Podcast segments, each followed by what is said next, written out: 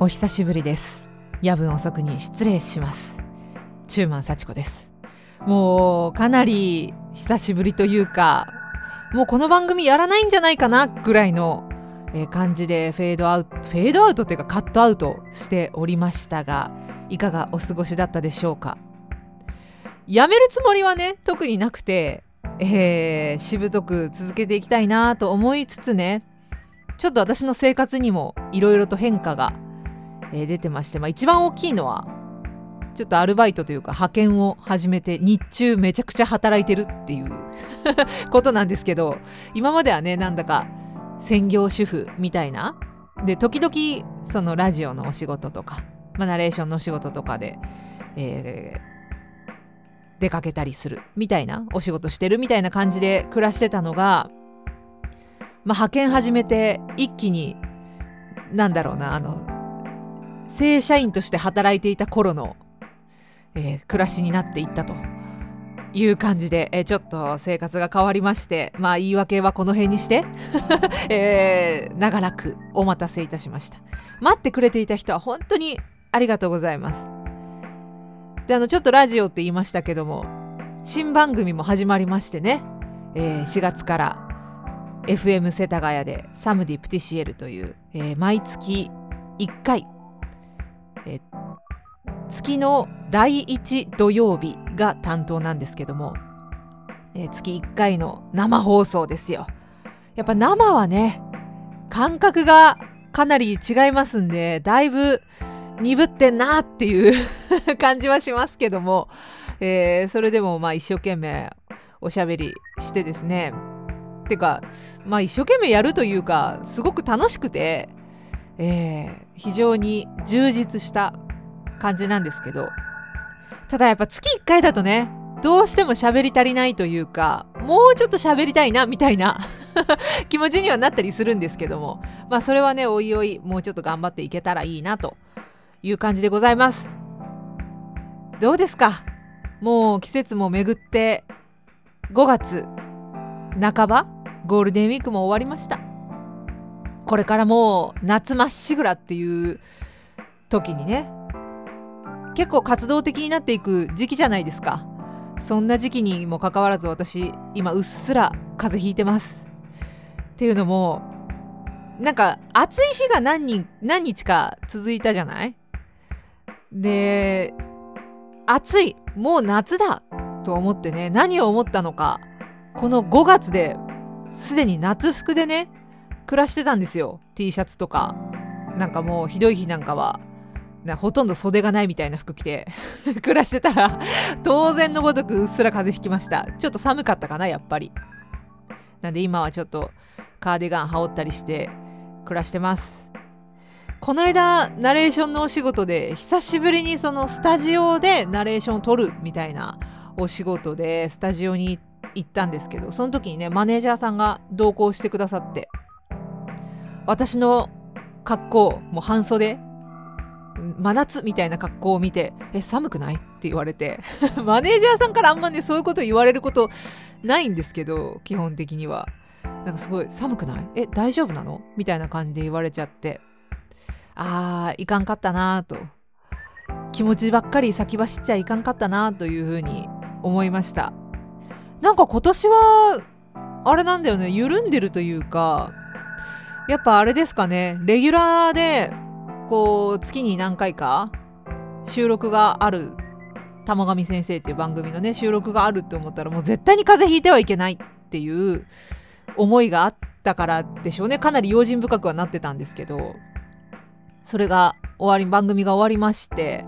で今担当してるのは月に1回ですから月に1回ってちょっとね本当に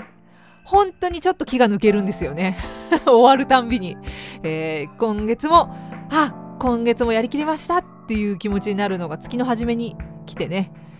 えー、それでちょっと気が緩んでしまっています。うっすら風邪ひいてる。ただなんか夜は寝汗がすごくてですね。なんでなんでしょうね。寝汗で体が寒くなって目が覚めるみたいなことも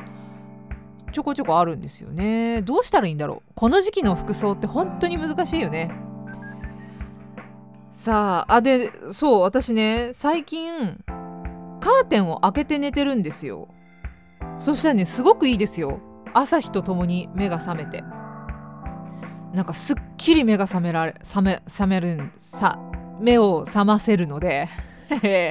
なんかもうこういうところよね。なんかちょこちょこっとちょこっと噛んじゃうんだよな。なんて言ったらいいか分かんなくなっちゃうんですけど。これはねでも本当におすすめな寝方です最近の。私のトレンドというかカーテンを開けて寝る。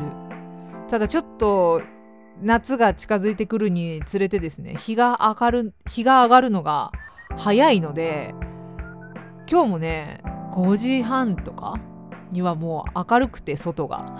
5時半だったかな。ぐらいには目が覚めるんですよ毎日。で5時半ぐらいに目が覚めて何してるかってまあスマホでネットサーフィンしたりとかちょっと英語の勉強してみたりとか。そんな感じですね。朝の時間をすごく有効に使えるんで日中もね気持ちよく過ごせるんで。なんかあれだな。ちょっと生活様式変えたいなって方は是非カーテン開けて寝てみてください。ね、何の話なんだって感じなんですけどまああの今日今回はね、えー、この間が空いていたうちにですね私のどんな変化があったかみたいなのをちょっとおしゃべりしてでこれからの野望素についてもちょっと考えていこうかなと思ってるんですけどやっぱり定期的におしゃべりしてるものを配信していくっていうのが絶対大事だと思うのでただ前みたいにねもう1時間も喋ってってなるとちょっと厳しい。なぜなら派遣が忙しいから。派遣がねちょっと本職を本職はあのラジオパーソナリティでややりたいのでなんか週2か週3ぐらいでお願いしますって感じなんですけどなんかやり始めたら意外と結構楽しくて仕事も、まあ、大変なことの方が多いんですけど、まあ、それはそれで楽しくてですね。ちょっとそっちの方が忙しくなったりするので。えー、なんでまとめ撮りしたやつをこまごま配信していくスタイルでやっていこうと思っています。でしかも私はね生放送をしながらすごく思ったんですけど。やっぱりどうやったって時間の配分が下手くそで。えっと長く喋りたすぎる時と喋ることがなさすぎてどうしようってなる時とあとやっぱ肝はねエンディングなんですよね。エンディングのもうこの時間には上がらないとっていうのがいっつもドキドキしちゃって。あのリメインっていうんですか？見れないですよね。見られてないんですよね。全然余裕がなくて。あと何分何秒だよっていうのが表示されるんですけどそれにねせかされちゃってであれものすごく早く上がるとかっこ悪いしでもギリギリまで攻めたいんだけど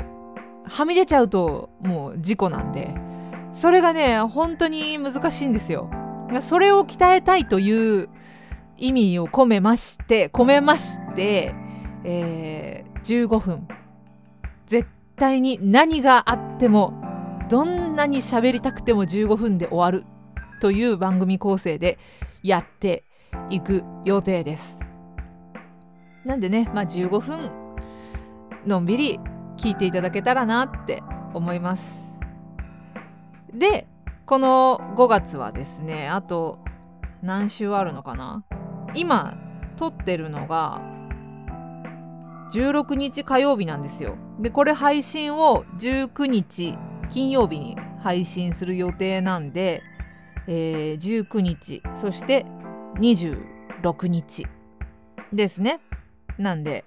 えー、あと2回、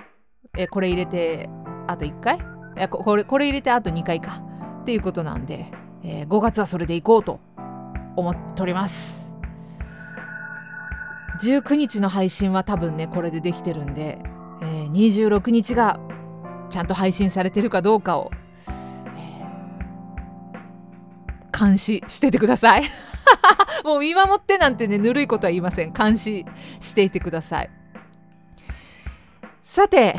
えっ、ー、とねでこのだから5月の前半何やってたかですよね。